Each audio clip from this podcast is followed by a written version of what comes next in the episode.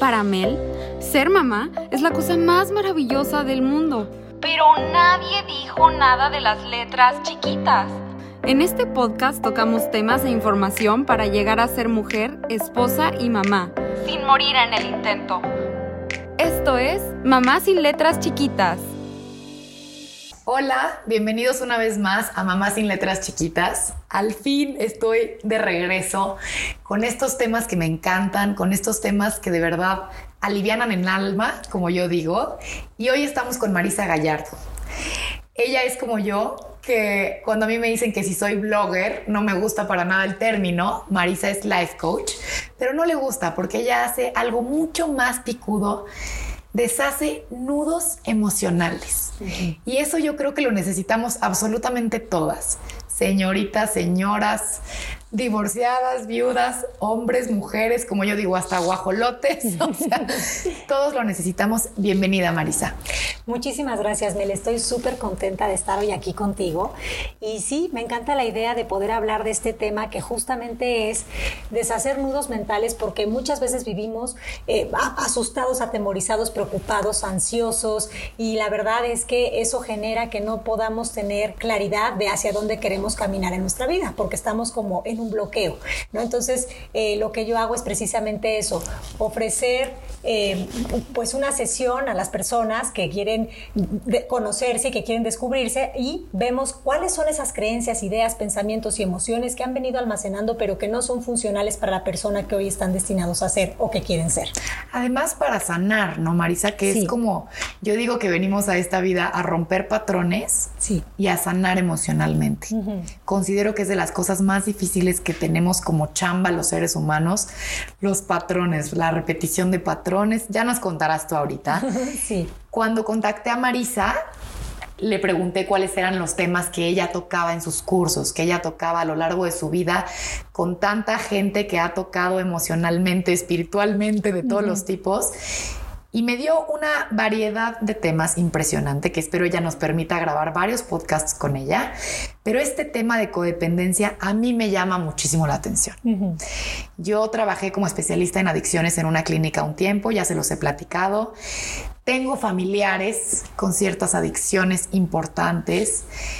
Creo que bueno, leí en tu blog que la codependencia no es únicamente a una droga, puede ser a una emoción y puede ser a una relación. Y yo creo que aquí ya nos llegaste a todas, ¿no? si no fue una droga, fue un exnovio, fue un exmarido, fue una sustancia. Claro todas hemos vivido en alguna etapa de nuestras vidas cierta codependencia. Sí. Platícanos para empezar, ¿qué es la codependencia sin letras chiquitas, Marisa? Sí. Bueno, me encanta esto de sin letras chiquitas porque aunque existe el término de codependencia y es muy funcional para otras cosas, eh, para otras terapias, la forma en la que yo lo veo es que yo creo que el lenguaje es súper poderoso. El lenguaje o te limita o te habilita. Ok. Eh, con el lenguaje construyes o destruyes. Entonces, cuando tú te dices o, te refieres a ti como una persona codependiente, estás generando que no veas otras posibilidades en tu vida. Entonces, lo primero que a mí me gusta decirles es, quizás te has comportado así eh, desde un lugar inconsciente, pero no eres únicamente eso. Entonces, eh, nosotros desde el miedo construimos relaciones de necesidad y de carencia, porque básicamente lo que nos pasa es que hay unas necesidades que tenemos los seres humanos que son muy puntuales. Y de las dos que creo que están más relacionadas con el tema de depender o de necesidad, son el tema de la conexión y el amor y la significancia. Ok. Eh, todos los seres humanos buscamos amor, buscamos conexión y buscamos de alguna forma ser vistos. Lo que no nos damos cuenta es que no podemos buscar en el exterior lo que no tenemos en el interior. Y las relaciones que tenemos con cosas, personas o situaciones son proporcionales a las relaciones que tenemos con nosotros mismos. Esto quiere decir que si yo estoy desconectado de mí, esa supuesta conexión y amor que voy a ir a buscar en el otro está viniendo desde un lugar de mucho vacío, de mucha carencia y de mucho miedo. Con lo cual lo que voy a hacer es ir con mi cablecito a conectarme con personas que están en la misma frecuencia que yo. Totalmente. Claro. Y ahí es donde empieza el cuento del lava que no se acaba. Ahí es donde entras a, eh, a estas adicciones a pensamientos recurrentes, que como tú decías, ¿no? Estos pensamientos recurrentes generan emociones recurrentes que generan patrones que se repiten y repiten y el patrón manda. Es como estos casos, ¿no? Que dicen, Mel, es que salgo con puro patán, siempre son groseros, siempre me faltan al respeto o siempre salgo dos, tres veces con ellos y desaparecen. Sí. Es esto que dices, porque ellas los están buscando desde un lugar de qué, Marisa? De inconsciencia, primero que nada, porque nadie en la rifa del tigre pide ser la víctima de nadie. Obviamente todo esto es inconsciente, pero desde un lugar de desamor profundo y de, y de poco autoconocimiento y reconocimiento. Entonces no es la mala suerte, no es que te haya salido esto en la tómbola, no es que tú hayas nacido con el estigma de la que siempre le van a tocar este tipo de relaciones, es que tú estás dentro de ti almacenando cierta información que no has transformado, que no has liberado y que te hace seguir eh, contactando con estas personas que están ahí para hacer el espejo de lo que tú haces contigo por dentro. Te dicen en voz alta lo que tú te dices en voz baja. Entonces, romper con estas situaciones implica hacer un viaje al interior y darnos cuenta que lo que estoy señalando en el otro tiene mucho que ver conmigo, porque no es casualidad que yo esté viviendo estas relaciones. Lo que te choca, te checa, dicen, ¿no? Exactamente. Lo que te choca, te checa y a lo que te resistes, persiste, ¿no? Que son dos frases que hemos oído mucho, pero que caen gordas a veces. Totalmente. Porque dices, a mí no me puedes decir que, que, este, que, que lo que me choca, me checa, porque soy opuesto a esta persona. O sea, soy totalmente diferente. Pero justo ahí está el gancho que nos engancha. Cuando tú estás posicionado en una polaridad, cuando tú estás en un lugar de yo tengo la razón, la vida te va a poner a alguien que te desajuste para que tú te des cuenta que no es tu postura ni la del otro, sino el camino de en medio lo que hay que sanar. Entonces, cuando estamos en yo soy buena y tú eres malo, este, tú eres mujeriego y yo soy fiel, em, este, yo te quiero y tú me odias, cuando estamos en esas conversaciones, estamos en una conversación de querer cambiar a los otros. Y ¿Cómo sabes si estás en una relación de carencia y de dependencia? Porque estás sufriendo y porque tienes conversaciones con la palabra debería.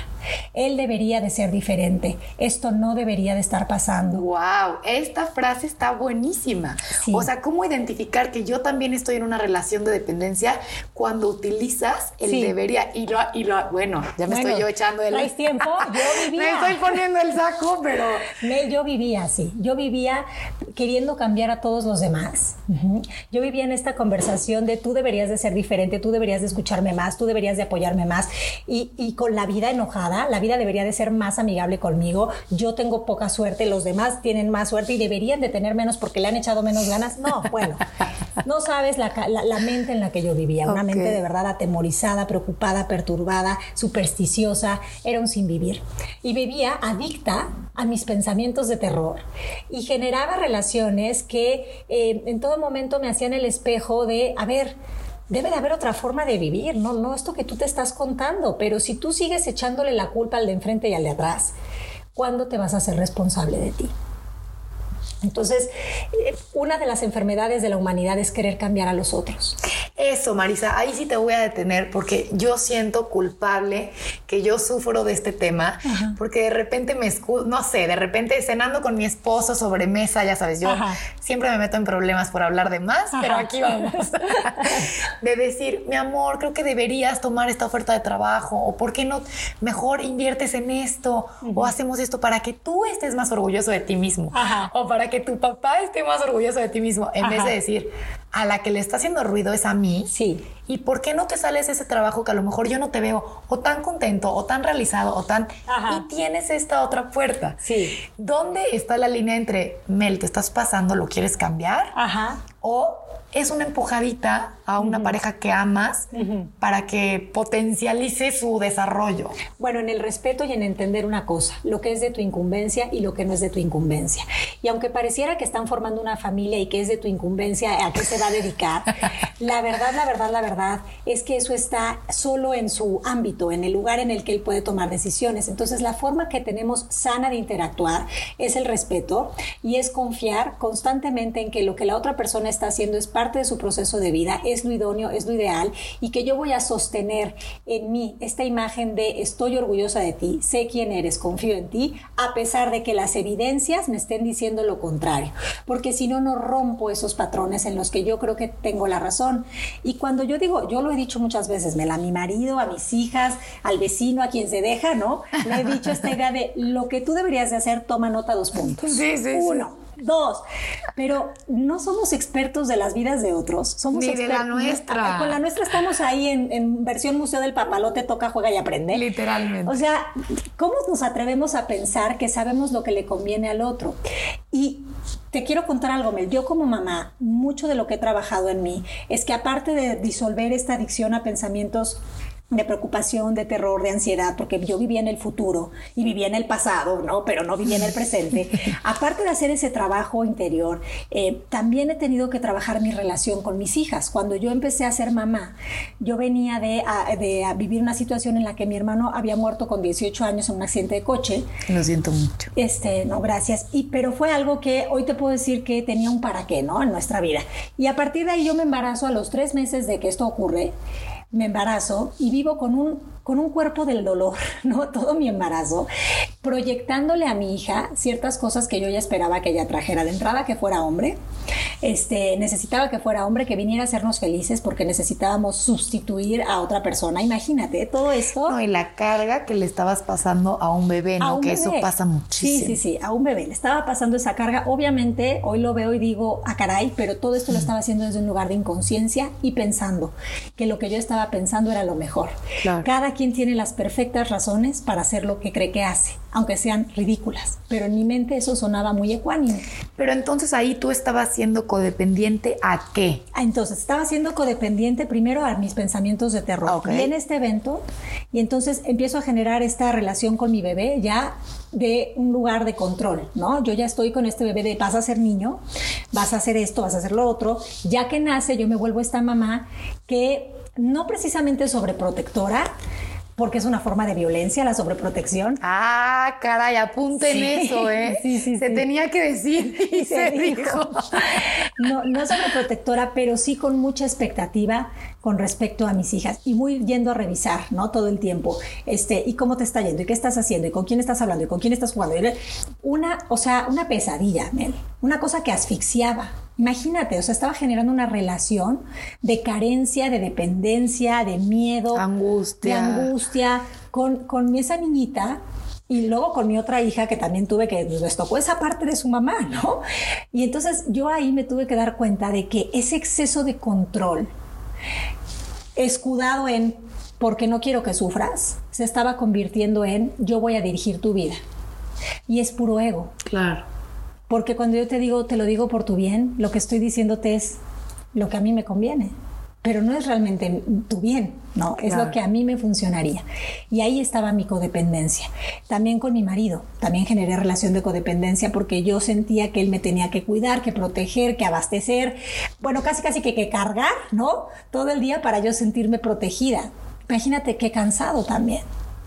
Claro, porque lo que le estabas depositando a tus hijas y a él desde un nivel de inconsciencia. Esto es importante sí, repetir. Inconsciencia, inconsciencia. No se sientan malos, no se sientan este, de verdad malas personas. Todo lo hacemos desde la ignorancia y estamos dormidos. Y todos lo hemos hecho en alguna etapa de nuestras vidas. Claro. Siempre escudándonos con porque te amo, porque a mí sí me importas. Lo digo por tu bien, me duele más que a mí, a mí que a ti. Bueno, a mí yo cuántas no recibí de mis papás de esto lo hago por tu bien, me duele más a mí que a ti. Y dices, bueno, hoy en día los entiendo, este, agradezco todo lo que viví con ellos porque ha sido parte importantísima de mi despertar en esta vida, pero también hay que cuestionarnos esas cosas, Mel.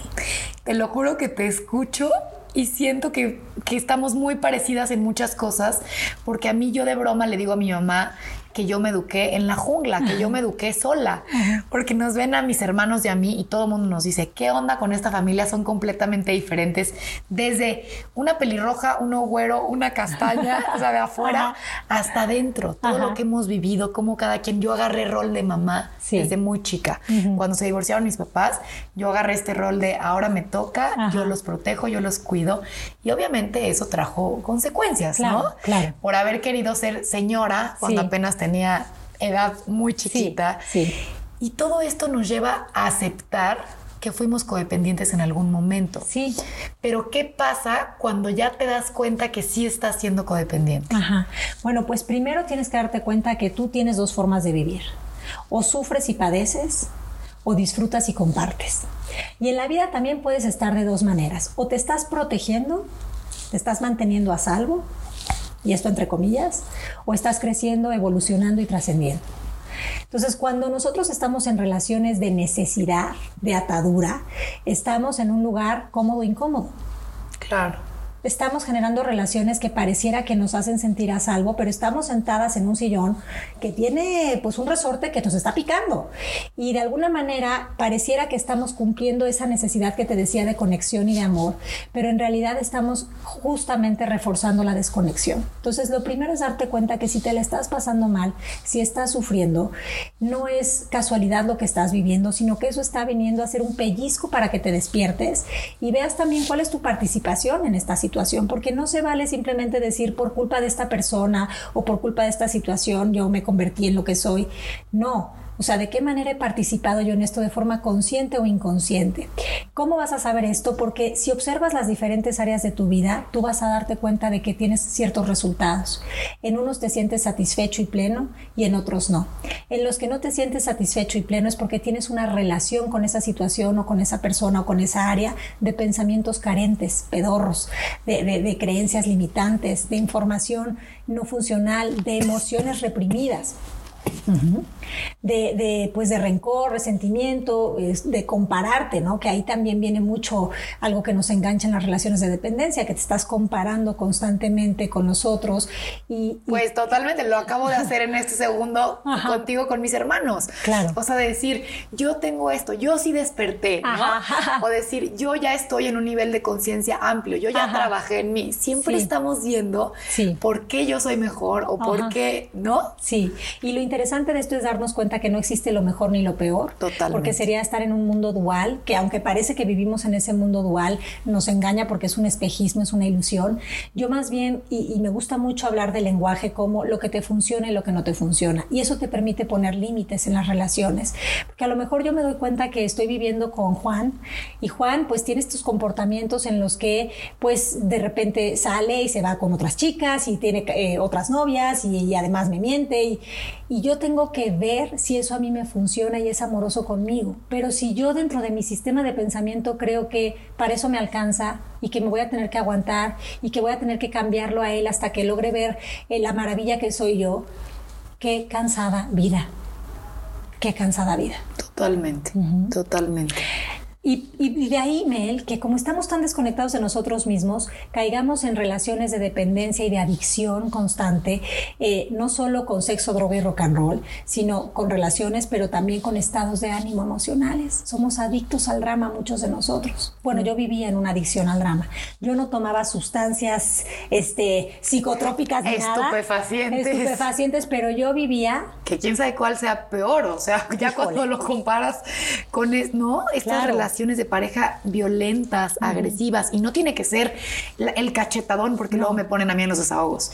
Mel, creo que mi pareja es muy violenta. No me pega ni nada, pero no me baja de tal, tal, tal, ah, tal, tal, tal. Enfrente de mis hijos dice que no valgo nada, que no debí de haber nacido. O sea, de repente me mandan unos casos que digo, ¿en qué momento podrían creer que esto no es violencia? Y que ustedes no están ahí por un tema de codependencia importante. Sí. Entonces, ¿en qué momento? Y, perdón que te interrumpa, y que esta persona no está siendo el espejo del diálogo interno con el que tú te hablas. Exactamente. Porque para que tú veas el ataque en el exterior, tiene que vivir en el interior.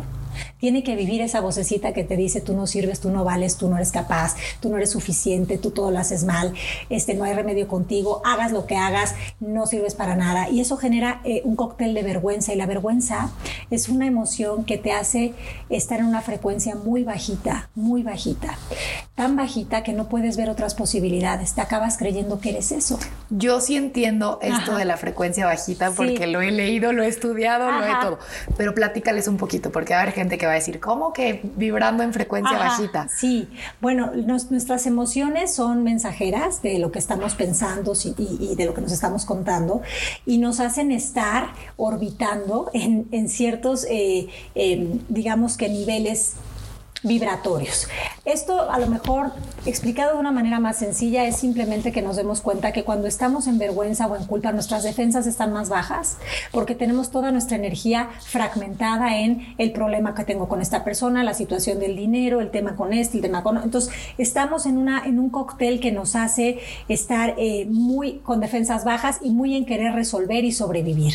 Pero respirar no es estar vivos. O sea, respirar es sinónimo de que tienes un latido cardíaco, pero no significa que tú estés gozando, disfrutando y compartiendo, que esa es la otra parte fundamental de la vida. Entonces nuestros estados de ánimo generan una vibración con la que nosotros estamos transitando nuestro día a día y podemos estar en varias cosas. A lo mejor en el tema del trabajo te sientes muy próspero y te está yendo muy bien, pero en el tema de pareja te sientes que estás en temor. Y al final del día, todo eso este, tiene un impacto en los resultados que das, porque no es lo que haces, sino lo que eres a nivel pensamiento y emoción.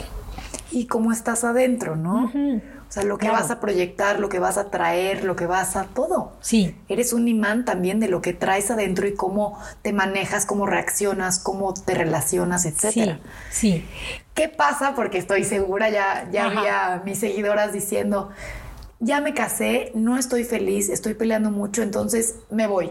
Porque Marisa dijo que si no te la estás pasando bien y que si no estás muy feliz, no debes estar ahí. Ajá. No tanto eso debes mirar hacia adentro.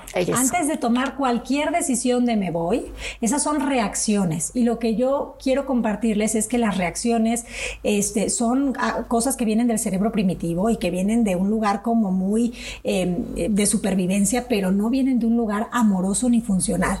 Yo más bien quiero que tomen inspiraciones, ¿no? Que son más bien estas acciones que vienen de un lugar inspirado. Entonces, lo primero es que em, el hartazgo a veces es el motor que nos mueve a cosas y se vale, pero no quisiera que, entendieran que entonces ya me tengo que ir de la situación. No, primero es tomar conciencia. A ver, estoy aquí, estoy viviendo esta situación. Puedo decir que él es el culpable o ella es la culpable, o esta situación es la culpable, o esta droga es la culpable, pero para que yo haga eso, estaría otra vez sintiéndome víctima de algo. Entonces, lo primero es que voy a tomar conciencia. A partir de hoy, elijo o ser víctima o ser responsable de mi vida. Exacto. Si elijo ser responsable, ¿de qué manera he participado yo y contribuido a esta relación? ¿Cuál ha sido mi participación? Y quizás mi participación ha sido que muchas veces tenemos creencias del amor romántico, ¿no? Poniendo el ejemplo de las relaciones de pareja, que son pedorras, obsoletas y ridículas. Este, ya me casé, ya voy a ser feliz para siempre, vamos a desayunar hot cakes en la mañana, ¿no? Sí, el felices por siempre, o, esto de la exclusividad, de yo soy suya y él es mío. No va a voltear a ver a nadie más nunca porque yo soy un mujerón y nadie, no me merezco eso. Ah, exacto Exactamente. Entonces, a veces tenemos o, hemos visto muchas películas de Hollywood y tenemos ciertas ideas de lo que supuestamente es el amor, ¿no?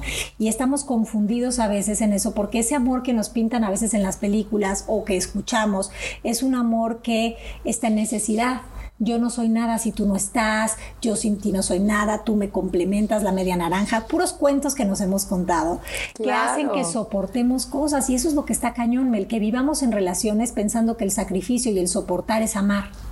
Totalmente. Eso está cañón. Entonces, lo primero que quiero que sepan es que tomen conciencia. ¿Puedo vivirlo como una víctima o puedo hacerme responsable de esto viendo cuál ha sido mi participación? A partir de ahí me voy a preguntar, ¿esto que estoy esto que estoy viviendo eh, con esta persona, ¿me funciona o no me funciona? Si no me funciona, ¿quién tendría que ser yo hoy para tomar una decisión desde un lugar amoroso de moverme en la relación? ¿O qué límites, porque los límites son el antídoto de cualquier relación de dependencia, ¿no? ¿Qué límites amorosos voy a poner a esto? Y entonces el lenguaje otra vez es fundamental. ¿Qué peticiones voy a hacer? Peticiones significa que la persona te puede decir sí, no o negociar. Entonces, si yo tengo esta persona que llega todos los jueves a las 5 de la mañana, pero también el sábado, pero entonces se le cruzan 20 cosas, eso no es ni bueno ni malo, pero a mí, Marisa, no me funciona ese tipo de relación. Entonces, yo primero voy a hacerme cargo de, a ver, ¿cómo he contribuido yo a esto? Bueno, pues que no he hecho mis peticiones. Hoy voy a poner límites. Juanito, te tengo noticias. Veo, escucho, que estos días, ta, ta, ta, ta, tú tienes esta, este, este hábito de hacer esto. a mí no, no me funciona, tengo esta petición para ti. ¿Te parece que el día que vayas con tus amigos, este, no sé, me avises o llegues a tal hora, sí, no o negociamos? Y él te puede decir sí, no o negociar. Pero si te dice no, créele, porque esa es la realidad. O sea, no, no se va a poder mover de lugar. Entonces tú tienes que ver qué es prioridad para ti. Seguir soportando eso o aceptar eso desde un lugar de paz. ¿Sí me explico con esto o no? Sí, pero también decir, este no es el matrimonio que yo ah, pienso tener, ni el ejemplo para mis hijos. Sí. Aquí, aquí pongo un punto final y tomemos una decisión en conjunto tal. Sí. Lo que yo no quiero que ellas digan es como, la estoy pasando mal, me acabo de casar, estamos teniendo como roces, mejor me voy. Como dicen que ahora es la era de que a la primera tiran la toalla. No. Yo no creo que sea la era de que a la primera tiran la toalla. Yo creo que más bien la mujer ya vio lo que vale la mujer ya vio lo que puede traer a la mesa, de lo que es capaz, y de repente pasa situaciones que dicen, a ver, compadre, yo no tengo por qué aguantar esto. Claro. Ni por qué que mis hijos tengan una infancia de este tipo, o que me falta el respeto, o que haya violencia, o que lo que a cada quien no le parezca. Y sabes qué, punto. Y porque eso no es amoroso conmigo ni con la persona que yo soy, y no es el respeto que yo me quiero dar a mí. Exactamente. La persona te puede decir sí, no, negociar, incluso te puede decir sí y no cumplir su palabra. Y quien no honra su palabra, pues ¿qué tiene, no? Nada. Entonces se vale que te haya dicho sí y que cuando llegas al, bueno, cómo, cuándo y dónde, a la, a la hora de la verdad, no fue un sí. Pero entonces tú ahí ya sabes que eso es lo que esa persona te tiene para dar. Y no es personal, Mel, no es personal. La gente hace lo que se hace a sí misma. Híjole, esa frase también. Y, hay, que, hay que darnos cuenta de eso, porque si nos vamos a mover de las relaciones, hay que movernos desde un lugar en el que, eh, que, saquemos estas emociones de resentimiento, de culpa, porque en realidad eso nos hace repetir patrones. No sirve de nada decir, bueno, él me trata mal, me voy pero al mes o al año vas a estar con Pedrito que te tengo noticias. Casualmente hace lo mismo. Claro, porque tú vas por la vida con este cable, como nos dijiste al principio, sí. de desamor, de un lugar de heridas, de... Sí, desde un lugar de mucha necesidad. Y todas las personas queremos ser vistas, pero no podemos pretender que nos vean los demás si no nos hemos visto. Claro. No podemos, eh, esta, esta idea de la significancia que todos de alguna forma queremos tener, eh, nos convierte en personas o que complacen de más que te dicen sí a todo, que tampoco está padre porque se están dejando a un lado, ¿no? Para, para generar convivencias de ese tipo, o personas que te, exigen constantemente porque se sienten superiores. Tenemos que romper esos círculos viciosos realmente. Tenemos que empezar a encontrar una forma de conexión auténtica, pero no la podemos encontrar si no miramos primero hacia adentro y generamos una relación de amor propio y de respeto con nosotros mismos para desde ese lugar salir a generar relaciones más funcionales.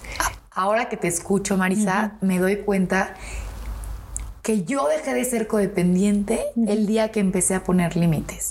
Y poner límites suena fácil. Sí. Pero yo creo que también es una de las chambas más difíciles de crecer, de madurar, de elegir despertar, como lo dijiste al principio. Y por ejemplo, ¿qué pasa cuando hay una mamá tóxica? ¿Qué pasa cuando te das cuenta en terapia o con alguien que te ayuda a despertar como tú estos nudos mentales, emocionales? ¿Qué pasa cuando te das cuenta y dices, híjole, eso no está bien? Siempre me está tratando de opacar, aplastar, apachurrar. ¿Qué pasa cuando te das cuenta de esto y toda la gente te dice, no, no, no, no, no. Primero la familia. Sí. Este, no puedes cortar el cordón umbilical. No seas malagradecida. Todo esto que hay de es tu sangre y te friegas. Ajá. Yo estoy absolutamente en desacuerdo con eso. Y estoy totalmente de acuerdo contigo en eso. Ok, pensé que aquí nos íbamos a, no, no, para nada. poner a pelear. Mira, una de las cosas que yo suelo trabajar con las personas que me visitan son los acuerdos inconscientes y las fidelidades invisibles que tenemos con las familias. Ok. Muchas de estas vienen de creencias que culturalmente se piensan que son, como muchos las creen, se piensan que es lo, ideal, lo idóneo. La idea de la familia, sobre todo las culturas latinas, están muy, eh, incluso orgullosas de su idea de la familia, pero no se dan cuenta que es el primer foco de infección, ¿no? Muchas veces cuando estamos con todos estos diálogos de, eh, de no dejarnos ser y de, y, de, y de tener que aguantar o soportar o sacrificar porque pensamos que una madre abnegada es aquella que se, que se aguanta o que se sacrifica o que, no sé, ¿no? Que cada quien sus ideas. Pero lo que aquí importa es que algo con, lo que a mí me gusta trabajar es primero limpiar el lenguaje. Yo no creo que existan, sé que para muchos la palabra de personas tóxicas funciona y lo respeto, pero yo más bien creo que cuando yo digo que alguien es tóxico, yo le estoy dando ese poder con mi interpretación y con mi vocabulario. Y si voy a usar mi poder, no lo voy a usar para etiquetar cosas donde las que yo me tenga que proteger. O sea, al llamarla mamá, esposo, suegra, cuñada tóxica, le estás permitiendo que su toxicidad te llegue. Tú ya te estás condicionando a ti y ya estás poniendo a esa persona en un lugar y te estás poniendo unos lentes que solo vas a poder ver eso de esa persona. Qué interesante. Yo sí creo que hay personas que eh, están ahí para ofrecernos aprendizaje. Y sí creo que hay personas que tienen esa facultad de activar ciertos botones, pero yo decido si me compro ese botón que están, o sea, si, le, si, reacciono ante el botón que están apretando. Entonces yo creo que lo primero es sacar de nuestro lenguaje esa idea, porque fíjate, si tú piensas que hay algo tóxico, lo que quieres es vacunarte contra eso, protegerte de eso. Claro, alejarte, escudarte, fingir enfermedad antes de convivir con sí, evadirlo. Totalmente. Pero evadir, ocultar, no significa limpiar, ni sanar, ni desaparecer. Entonces cuando yo creo que tengo que evitar algo, cuando yo creo que tengo que vacunarme contra algo, yo le estoy dando muchísimo poder a eso. Y si no piensa en la Madre Teresa de Calcuta, que ella nunca decía, o sea, no, no participaba en eventos que dijeran cosas contra, ¿no? Este, lucha contra el cáncer, lucha contra... O sea, en realidad eso hace más fuerte, le das más poder a eso que te está molestando. Entonces, el lenguaje implica, el poder del lenguaje implica neutralizar eso. Entonces, yo para mí, yo a esas personas les llamo personas que ofrecen lecciones de aprendizaje. Puede ser intensivo, puede ser menos intensivo según tú lo decidas. Pero lo que yo sí hago es que con mi lenguaje y desde mi voluntad no te voy a dar ese poder de pensar que tú me puedes lastimar. Ok, esto está buenísimo. Ajá, porque, porque volvemos a algo que dijimos hace un rato. Las personas son espejos en realidad este, de, de lo que tú traes adentro y no asimilas creo que tú estudiaste psicología y seguramente te acuerdas de, de, Jung, y él hablaba mucho de la proyección y de la sombra, y él decía que el ego es la parte que nos permitimos mostrar, como la imagen, y la sombra es donde ponemos todo eso que rechazamos de nosotros y que no queremos ver y que... Lo que no nos gusta. Lo que no como los filtros de redes sociales hoy en día, ¿no? Exacto.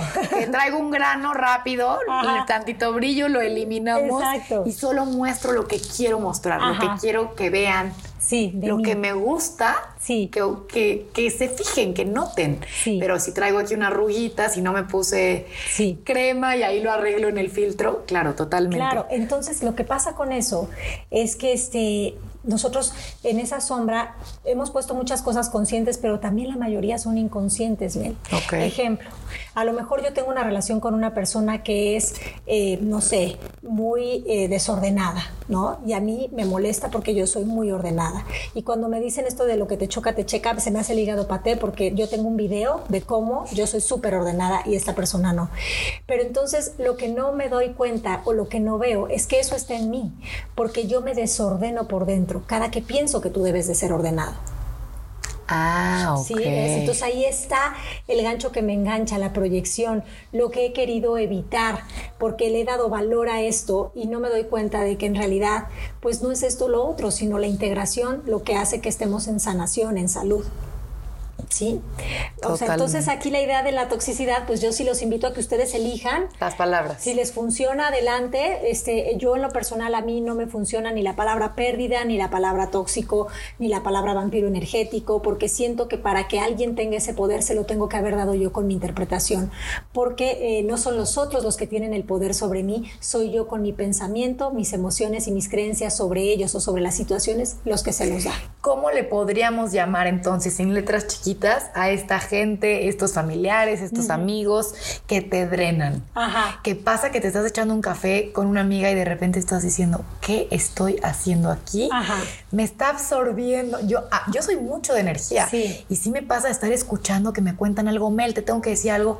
Y mientras escucho, siento como la energía se me va del cuerpo y digo, algo, algo me está causando, algo me está haciendo. Si no son tóxicas, ¿qué pueden ser? Pues no. Para que logren identificar cada quien. Pues yo creo que son este, más que nada espejos o son personas que te enseñan esa parte que no has querido ver de ti o son personas que te muestran aprendizaje de que te hacen visible lo invisible, consciente lo inconsciente. Entonces, vamos a pensar que yo estoy con esta amiga que trae su historia de la Cándida y Lerendi de la abuela desalmada. Yo estoy sintiendo que se me drena la energía, pero lo que yo no me doy cuenta es que no es mi amiga la que me está drenando la energía, soy yo con lo que estoy pensando sobre mi amiga. Otra vez con sus historias, Entonces, yo estoy en relación con todo lo que existe a través de un pensamiento. No es mi amiga, es lo que pienso de ella. Entonces, ahí Obviamente hay que hacer un entrenamiento constante, Mel, porque es muy fácil decir, ella tiene el poder de drenarme. Bueno, a mí me pasa con mis hijas, o sea, ella tiene el poder de sacarme de mí, de convertirme en Hulk bipolar. Muchas veces lo pensé así. Claro. Pero luego me doy cuenta que soy yo con lo que pienso de ella, con lo que según yo ella debería de estar haciendo o siendo, con lo, que me activa. Que Danos un ejemplo, por favor, un ejemplo entre mamá e hijas que suceda eso para entender. Bueno, a mí me pasa muchísimo en varias ocasiones ¿no? Con mis hijas, pero por ejemplo, a mí me gusta, yo no soy una persona súper arreglada, pero sí me gusta salir de la casa presentable. Y mis hijas, este, pues traen este look que están abusando de su belleza natural, en mi opinión, ¿no? En el que este, salen, pues ya sabes, con su legging todo el día, sin, sin nada de maquillaje, lo cual está muy in hoy en día, pero a mí me activa una creencia que yo tenía familiar, porque mi mamá, si tú la ves, es esta señora, pero perfecta, pero impoluta, pero arreglada, mi abuela era igual. Entonces, yo cuando veo a mis hijas así, a nivel inconsciente lo que está pasando es que mis hijas no están perteneciendo al clan porque están haciendo algo diferente a nosotras. Entonces, Em, eh, eso me dicta peligro, peligro, peligro, debes de ir y decirle a tus hijas que no salgan así, porque lo que peor que les va a pasar en el mundo es que las van a excluir, van a ser las apestadas. Esto está pasando todo a nivel inconsciente, Mel, y a lo mejor ahorita suena ridículo, pero, pero es como lo que... Entonces yo en esos momentos voy y quiero controlar la situación, ¿no? No sales así de la casa, te me cambias en este momento, haces algo con esa cara, este, te pones perfume y te peinas el pelo y entonces estoy en una reacción. ¿Por qué? Porque estoy pensando que mi hija me provocó, pero soy yo la que me provoco con los pensamientos de cómo debería de estar ella vistiéndose y arreglándose. ¿Y qué sería lo correcto entonces ahí? Entonces yo ahí lo que hago es algo que se llama práctica de suspensión. Nosotros en el proceso MMK enseñamos esto. La práctica de suspensión es suspenderte, hacer una respiración profunda y decir me salgo de esta ecuación y literalmente a veces hago el ejercicio de hacer como dos pasos para atrás. Ah, Ajá. Y salirme del pensamiento que estoy proyectando en mi hija, porque para mí, desde el ego, mi hija es alguien que está atentando contra mi persona cuando hace eso. ¡Guau! Oye, pero poder ver eso está cañón. Pues es entrenamiento, es práctica, pero sobre todo es hacerte responsable de ti, darte cuenta que los otros no tienen el poder ni de hacerte feliz ni de hacerte sufrir. Para eso se necesita tu pensamiento pensamiento, tu interpretación y tu emoción. Y entonces, ok, me salgo de la ecuación yo, mamá Marisa, veo a mi hija ahí fodonga, de cara lavada, que ya piensa salir hacia la calle y lo permito. Ajá. Bueno, no lo permito, mira, ni, ni, lo permito. O sea, me voy a tener que, poner una toalla en la boca si hace falta, algo. Me tengo que retirar a veces de la escena, pero tengo que cortar el circuito de mis carreteras mentales porque me van a decir reacciona. Todo mi ego me va a decir, esta es la parte donde tú atacas, te están atacando. Entonces tú esta es la parte donde atacas y reaccionas y te conviertes en Hulk bipolar y sacas espuma por la boca. Pero yo tengo que hacer unos pasos para atrás y darme cuenta que mind over matter mind over matter. la no mente es la masa. antes que el asunto. Sí, sí, no es la masa, no es el cuerpo el que me va a dirigir, no es eso, no es mi ego, sino que hay una parte de mi verdadera que lo que yo más quiero con mi hija es el vínculo, es que me quiera, es quererla, es estar en conexión y eso implica que yo la deje ser quien ella es, incluso si eso que ella es no me gusta. Pero aquí debe de haber algunas cláusulas, las letras chiquitas, yo me imagino. O sea, amo a mi hija y quiero un vínculo con ella, pero fuma marihuana todos los días. Ajá. Ajá. Entonces a mí no me funciona que mi hija fume marihuana. Y yo desde mi ámbito, desde mi, desde lo que es de mi incumbencia, como mamá, me puedo acercar y hacer actos de lenguaje. Veo que fumas marihuana, la casa es un lugar en el que vivimos todos, aquí esto no va a pasar, y entonces yo voy a poner mis límites, pero sí tengo que tener claro algo, y es que esto es lo que más trabajo nos cuesta, que yo no puedo evitar que ella tome las decisiones que necesite tomar, pero también eso es parte de su proceso de despertar. Yo puedo ponerme firme, yo puedo decirle, negociar, aquí esto no, no estoy de acuerdo con esto, puedo generar esta conversación con ella, pero lo que ataco lo refuerzo todas las veces. Lo que ataco lo refuerzo. Entonces, si le dices, no, no puedes fumar, qué horrible, yo no, no puede ser que yo tenga una hija drogadicta, ¿no? sí. Este, una hija mía, ¿cómo es posible que esté fumando esas cosas? Estás reforzando la acción. Estás reforzando la acción. Estás reforzando la acción porque tu atención y tu intención generan manifestación. O sea que donde está tu atención está tu energía. Entonces, si tú estás en no soporto esto, tú no te das cuenta de que esa niña está haciendo el efecto o el espejo de la adicción que tú traes de tus pensamientos, de que ella no debería de ser así, de que esto debería ser diferente. Entonces tú no fumas marihuana, pero tú fumas pensamientos pedorros. Están resonando en el mismo lugar. Y entonces sería decir, en mi casa no. Yo puedo poner mis límites, entonces yo llego con mi hija y le digo, este es un espacio familiar. Aquí yo no estoy de acuerdo con esto, lo que pienso, le puedo decir lo que pienso. Yo para ti quisiera otras cosas, pero puedo ver que en este momento tú es lo que puedes ver o hacer. Esto, si lo quieres hacer, que no sea en este espacio, ta, ta, ta, ta, ta, ta. Claro que el ego te va a decir, mala madre. Por supuesto. Tienes que ir a llevarla a 20 charlas de cosas y puedes.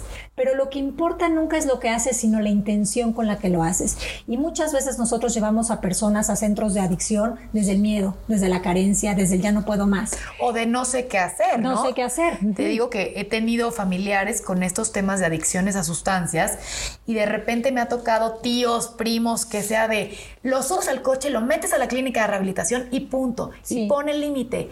Y yo siempre he pensado que algo falta ahí. La voluntad del otro, básicamente. Claro. Nosotros entiendo esa parte porque como humanos ya no sabes dónde colocar esa pieza de tu Lego, ¿no? Además sientes que fallaste, ¿no, Marisa? Sí, sí, eso te visita mucho y es ahí donde se engancha la relación de dependencia. En estas conversaciones de no lo estás haciendo bien, fallaste, deberías dar más de ti.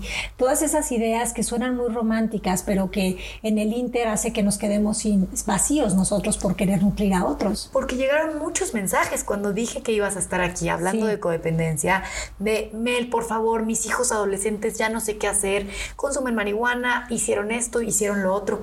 Mel, por favor, mi esposo alcohólico, no deja de tomar. ¿Qué, qué cañón, porque lo que le quiero preguntar a Marisa, ¿qué es mamá?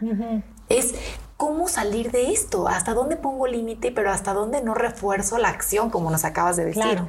Pues mira, de entrada lo que yo les, les recomiendo es que para poder transformar una situación hay que vivir la aceptación.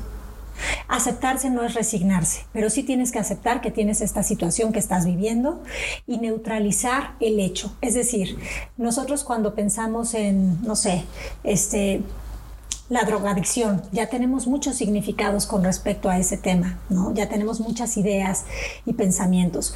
Lo primero que hay que hacer es, eh, el, el, hecho real es que la persona consume a lo mejor una sustancia. Ese es el hecho real. Todo lo que va pegado a eso es una interpretación que yo estoy haciendo que a mí desde la moral no me gustaría que mis hijas hicieran eso, no, moralmente no me gustaría, pero ¿qué crees? La realidad tiene el mal gusto de no preguntarte si te gusta. Claro.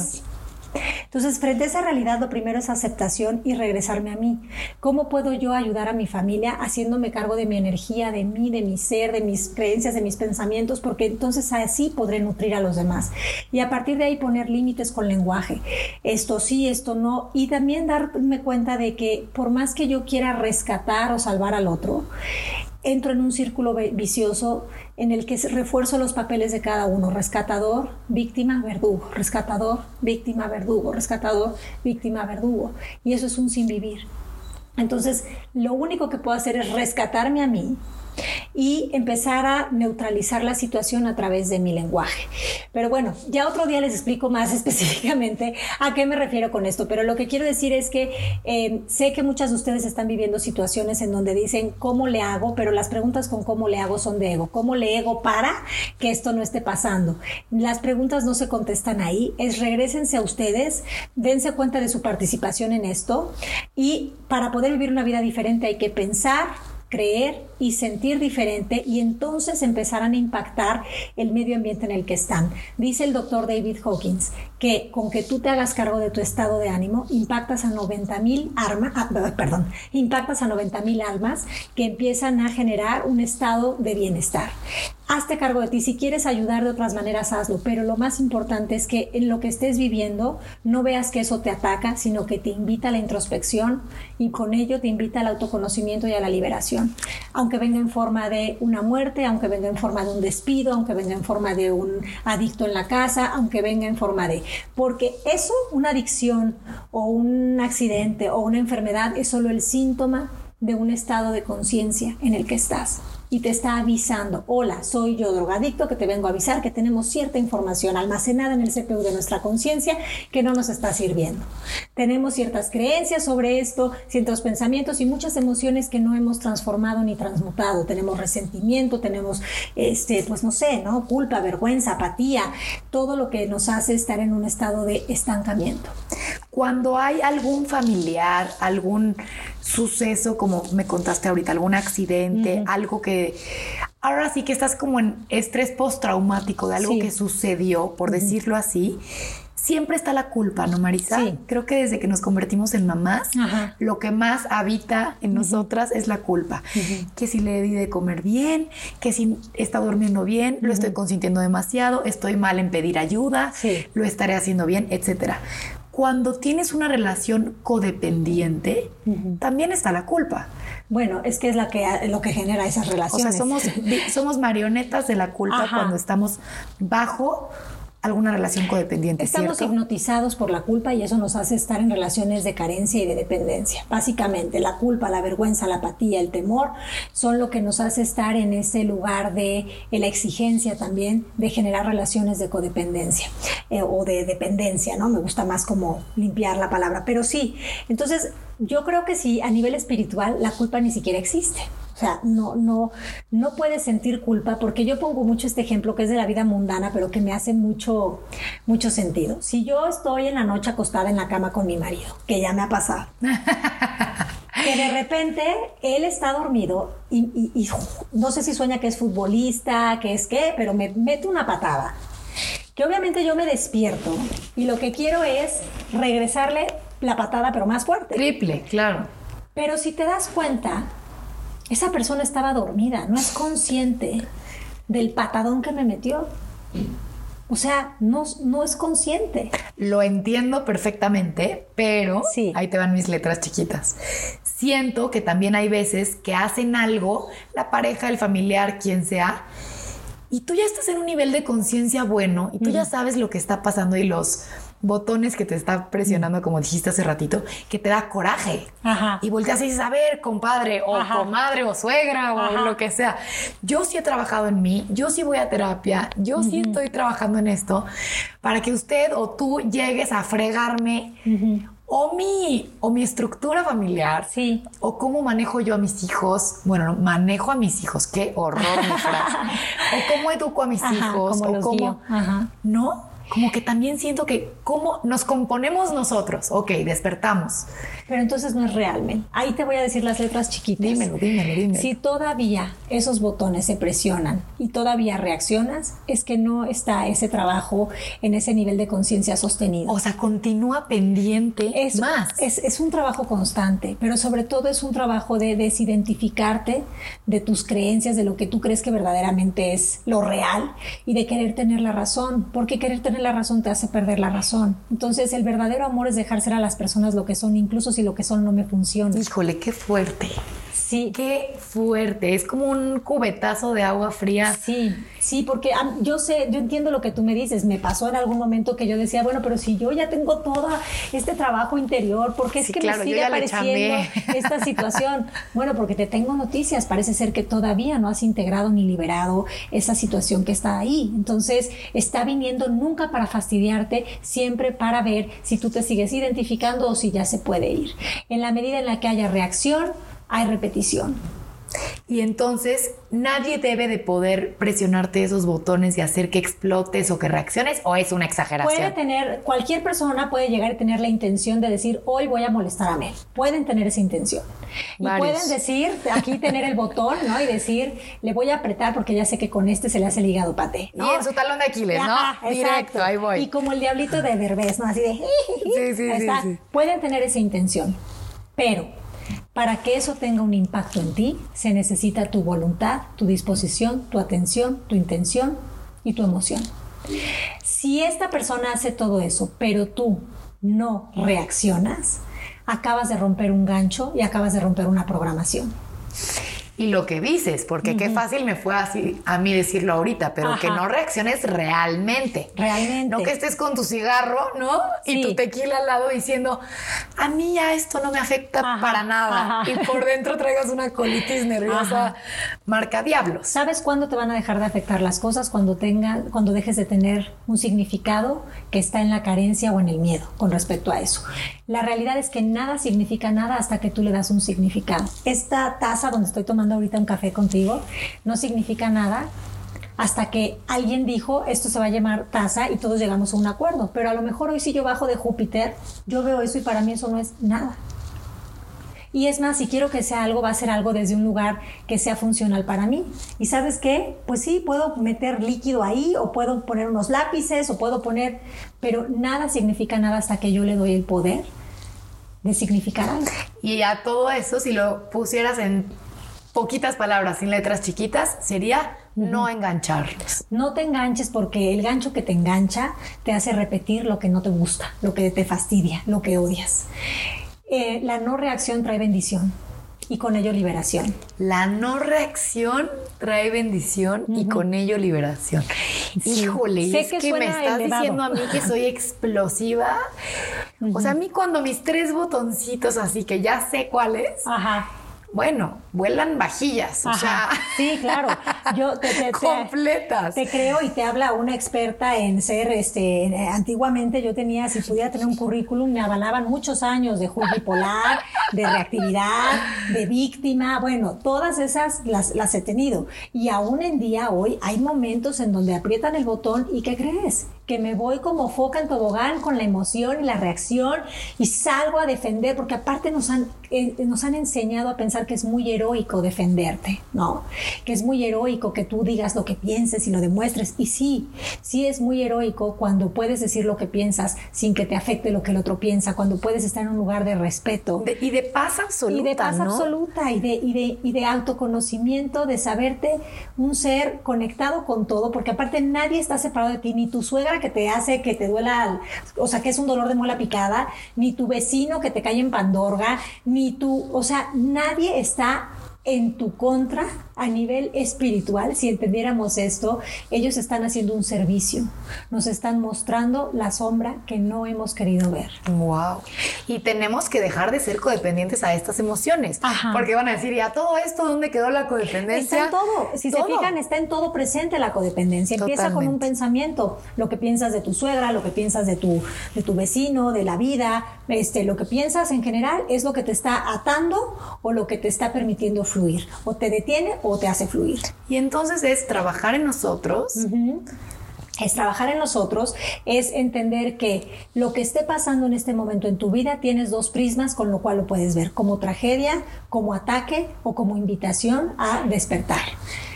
Así. Me encanta. así de, así de claro. Así de claro. Y yo sé que el ego va a decir, ay, sí, qué fácil, ¿no? O sea, qué fácil se dice, pero que venga Marisa a ver este marido con el que yo vivo y estos cubiertos pedorros que yo tengo aquí en la casa y que vea cómo nadie me hace caso y nadie me escucha.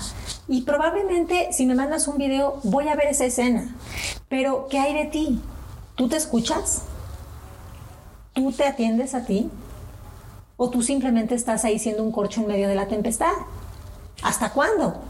Entonces, esta situación que estás viviendo no te ataca, te invita, te replantea. Las crisis te hacen crecer toda la vida, o sea, todo el tiempo.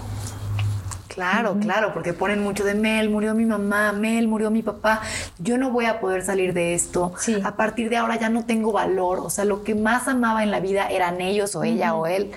Y te lo digo yo que perdí a mi papá hace cinco años, cuando murió dije, lo conté hace poco en, un live que hice, decía, nadie se va a querer casar con alguien que no tiene papá, porque de entrada, ¿quién va a bailar conmigo en mi boda? Desde cosas pues a lo mejor chiquitas, grandes, no sé, cada quien les pone el valor que, quiera, pero decía, nadie va a querer casarse con alguien que no tiene un papá, que no tiene un capitán del barco.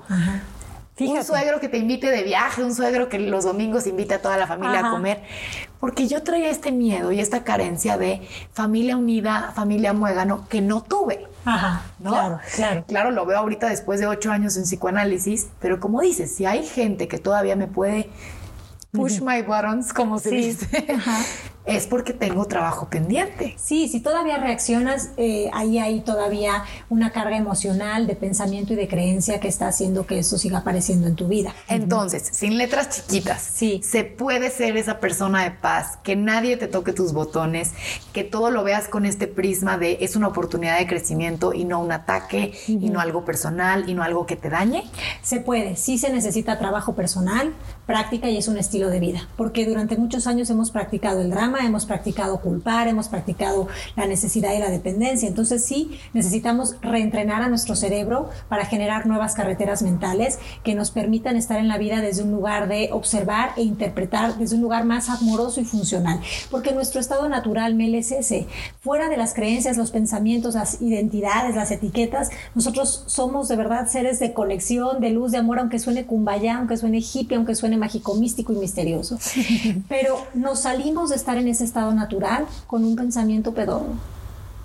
Que puede ser, fíjate, la historia que el cuento que te estabas contando de nadie se va a querer casar si no tengo un papá o sea, si me lo preguntas a mí, jamás hubiera yo pensado que eso podría ser el pensamiento de alguien. Porque cada quien habla desde sus heridas también. Exactamente. Pero, pero al final del día nos repetimos más que el ajo, ¿eh? porque ese pensamiento a lo mejor yo. más que el ajo. A, lo mejor yo no lo he tenido tal cual, pero sí, yo mi papá también murió hace cuatro años y también me ha visitado el pensamiento de, este, ¿y dónde está el hombre que protege? ¿no? Que no es igual, pero es parecido.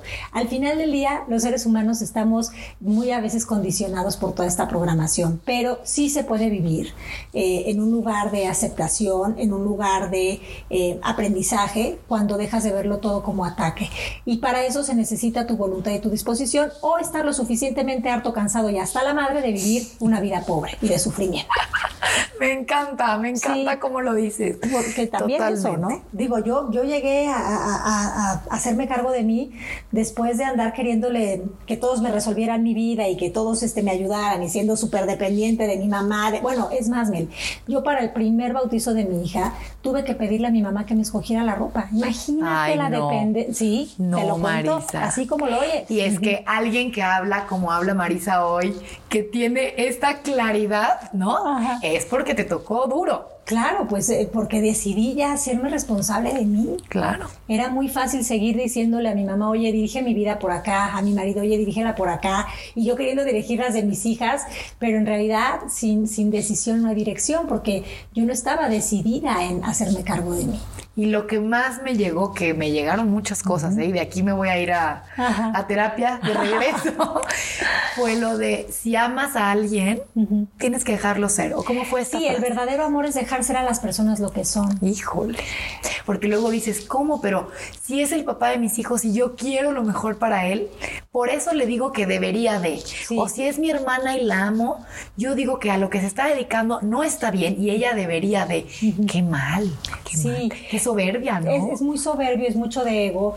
Y, claro que lo disfrazamos con que es amor, pero nosotros no somos los expertos de la vida de nadie. Y todas las decisiones que están tomando las personas en su día a día son necesarias para su despertar. Lo que están viviendo está cumpliendo una función te van a volver a preguntar aquí de las adicciones. Aunque involucre una adicción, Marisa. Aunque involucre una adicción, una muerte o una enfermedad. Sé que ¿Será que hay adolescentes que necesitan de una adicción o que al recurrir a una adicción era parte del proceso? Pues mira, tienes dos opciones, o lo ves como, como una tragedia, ¿no? O lo ves como esto está apareciendo como un síntoma de algo más. Si un adolescente está decidiendo que ahora su look va a ser estar marihuano todo el día, ¿para qué es que lo está haciendo? Y esa es la gran pregunta, ¿para qué es que lo está haciendo? Con esta actividad, ¿qué estás haciendo esta persona? Claro, o qué, o qué pretende conseguir. O qué pretende conseguir. Atención, cariño. Ajá, ¿no? entonces te digo otra vez, no hacemos las cosas por malos, las hacemos por ignorantes y por, por dormidos y porque a lo mejor en ese momento la marihuana me pareció mi compañero de vida, como el cigarro, que yo fumé muchos años, ¿no? Y, el cigarro me acompañaba, pero a la cita del doctor, pero mientras esperaba el coche y era como mi gran compañero porque yo le había dado ese significado. Pero está mal. Está mal quien se echa su cigarrito de repente, no quien no existe ni lo bueno ni lo malo. Existe lo que te funciona y no te funciona nada más. Entonces, pensar que es malo que alguien esté haciendo algo, eh, ya lo condiciona, ya lo pone en un lugar de, lo excluimos. Para abajo, ¿no? lo veo para abajo. Lo veo para abajo. Y sabes qué? Que el dolor me avisa que me he separado de esa persona, que he dejado de verme en ella y de que ella se pueda ver en mí. Entonces, más bien aquí, en lugar de rechazar o excluir, es inspirar a la persona con el ejemplo. El ejemplo es el mejor ejemplo. Y tú hablas mucho de a las mamás. Y tú sabes que antes yo crecí en una época en la que yo pensaba que ser mamá era mandar. Es más, me eché varios años de mis hijas mandándolas. Pero hoy me doy cuenta que eh, ser mamá es guiar. Acompañar. Acompañar. Y que la forma en, en que yo puedo guiarlas es a través de mi ejemplo, haciéndome cargo de mí. Totalmente. Nada más. Todo lo que diga lo van a entender como quieran, porque en una conversación hay un emisor y hay un receptor. El emisor dice algo, el receptor entiende lo que le da su gana. Como dicen, la versión de él, la versión de ella y la verdad. Entre lo que pienso, lo que dije, lo que tú pensaste que dije, nos perdemos, ¿no? Y hay un ejemplo que me encanta, que he visto mucho últimamente, de mamás, por ejemplo, ¿no? Mi mamá que me dice, Melissa, no puede ser que contrates ayuda o que tengas tanta ayuda en casa. Yo en mi tiempo, yo manejaba, yo hacía todo, a los tres los amarraba con el cinturón y me iba sola en carretera y yo siempre pude todo. Y siempre volteo y le digo, oye, ma, pero siempre te has quejado. Le reclamaste siempre a mi papá que yo por los hijos no continué con mi vida laboral o profesional. O yo por estarlos atendiendo. Y yo no quiero eso. Yo no quiero poder decir, por ustedes dejé de, o por atenderte a ti esposo, no hice mi, no acabé mi maestría en línea, no sé. Y es algo que platico con amigas y me dicen, ah, bueno, bueno, a mí me dicen que soy una inútil, que no puede ser que necesite ayuda para ir a algún lado y que me acompañe alguien a echarme la mano con mis hijos. ¿Qué pasa con esto? Que también hay otra generación, otro despertar sí. entre las mujeres, ¿será? Sí, que también estamos dándonos cuenta de que la cooperación es fundamental en la vida y que no tienes por qué hacer todo solo teniendo quien te pueda ayudar, porque al final del día eh, esta idea de la soledad o el miedo a la soledad es ridícula, es absurda, no puedes estar solo si estás contigo, número uno, y dos, si están las personas ahí dispuestas a ofrecer ese servicio y tú puedes acceder a él, sería absurdo que no te permitieras vivir una vida de fluidez y que eligieras el Monte Calvario simplemente porque vienen de estas creencias de que el sufrimiento te hace merecer, de que el sacrificio te hace mejor mamá. Cuestiónense todas esas creencias porque no son funcionales. Y lo que dijo hace ratito Marisa, hace ratito Marisa, quiero cerrar con esto. Sobreprotección es violencia.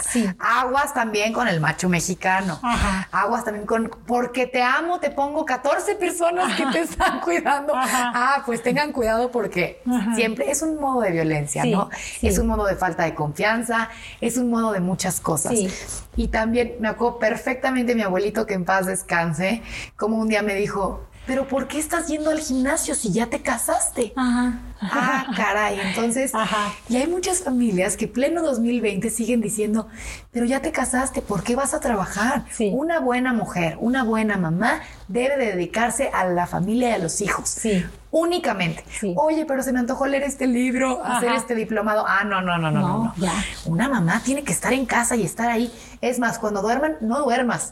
Que, velos dormir. Velos que respiren y así, con contemplación. Esos son, son, fíjate, son creencias que nos van pasando, ¿no? De generación en generación y que luego son las que generan culpa en nosotros. Totalmente. Porque eh, la culpa viene cuando tú transgredes tu, transgredes tu sistema de creencias. Entonces, si tú traes la creencia, por ejemplo, de las mujeres casadas ya no se cuidan o ya no van al gimnasio, y de repente vas al gimnasio, va a venir una vocecita y te va a decir, hello, aquí en el gimnasio tú, pasándotela bien, haciendo ejercicio. Y en shortcitos aparte, ¿a quién quieres provocar? Enseñando todo y al niño lo tienes ahí en la casa, tú dices que cuidado. Sí. Pero entonces ahí es donde hay que observar esa culpa, porque esa culpa está viniendo a decirnos, ojo. Aquí hay algo. Aquí hay un pensamiento que te está diciendo que ya no estás comportándote como antes, pero también es la oportunidad de que te replantees y veas con cuál sí te quieres quedar. Entonces las creencias no se eliminan, se sustituyen. Y ojo, ojo, van a decir otra vez, ¿y la codependencia dónde quedó? todo esto es codependencia. Pero es que es codependencia, porque estoy codependiente a la creencia de un abuelo, de una de mi mamá, de se dan cuenta prejuicios. Es que ahí empieza la dependencia y la carencia. Empieza la adicción al drama en el tipo de, de conversaciones internas que tenemos que luego proyectamos en el exterior. Totalmente. Qué placer de verdad haberte tenido aquí hoy con nosotros. Gracias por estar, gracias por estos temas que no solo alivianan el alma, estos la despiertan. Ay, sí. Y ¿quién quiere vivir dormida? ¿No? ¿Quién quiere vivir a medias? ¿Quién quiere vivir sin realmente estar consciente, tener una maternidad consciente, saber que somos guías y no sargentos. Ajá, y que no van a estar todo el tiempo con nosotros, o sea, porque... Y que son prestados, ¿verdad? Sí, de alguna manera ellos vienen, este, nos enseñan muchas cosas, porque yo te puedo confesar que para mí mis grandes maestras han sido mis hijas. Claro, este, Más que otras personas, ellas han logrado apretar esos botones en los que yo me he enganchado, pero también han hecho que yo tomara conciencia de por qué me estaba enganchando, enganchando, para qué y cómo transformar eso. Y sigo en la práctica, Mel, no quiero que vayan a pensar que yo estoy resuelta, que soy lejana, etérea y celestial. Claro, mañana va a salir una hija de Marisa diciendo, ayer mi mamá nos puso la gritoniza de la historia.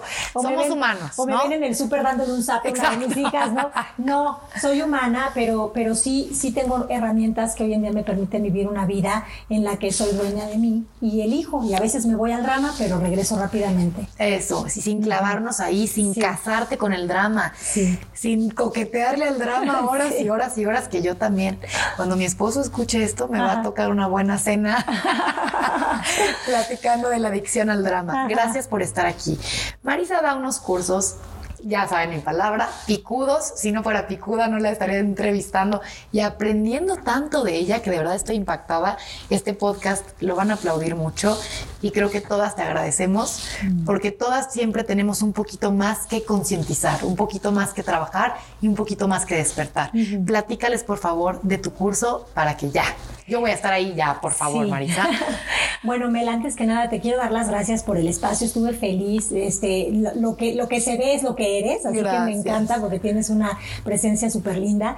Pues mira, les voy a contar un poco. Eh, voy a hacer un curso online porque creo que para las mamás, pero no solo para las mamás, para cualquier persona es muy práctico poderse conectar de forma online hoy en día.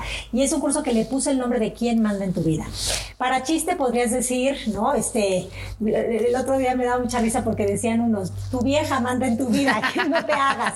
Pero en realidad, ¿quién manda en tu vida quiere decir, estás siendo tú el que elige 天 o está tu programación eligiendo tu vida, ¿no? Entonces, si quieres vivir una vida por elección y no por programación, les recomiendo que vengan a este curso, que de verdad es un curso que, eh, que les va a enseñar herramientas puntuales para romper el gancho que te engancha, para transformar esas creencias, para salir de los acuerdos inconscientes que tenemos de nosotros los Pérez somos de determinada manera, de nosotros los Rodríguez, hasta que alguien diga, ¿saben qué? Párenme, o sea, yo quiero vivir desde otro lugar y respeto que quieran ser así, entonces son, es un curso que va a tener de verdad muchas herramientas, meditaciones, dura 30 días, tiene un precio súper accesible y bueno, yo no les puedo decir mucho porque no soy objetiva, Melanie me ha cambiado la vida todas estas herramientas que les quiero compartir. Y no les digas más, que se queden esperando, pidan informes, corran a apartar su lugar porque sé sé de buena fuente que los lugares acaban y que esto se agota. Entonces, yo les traigo esta exclusiva para que corran a,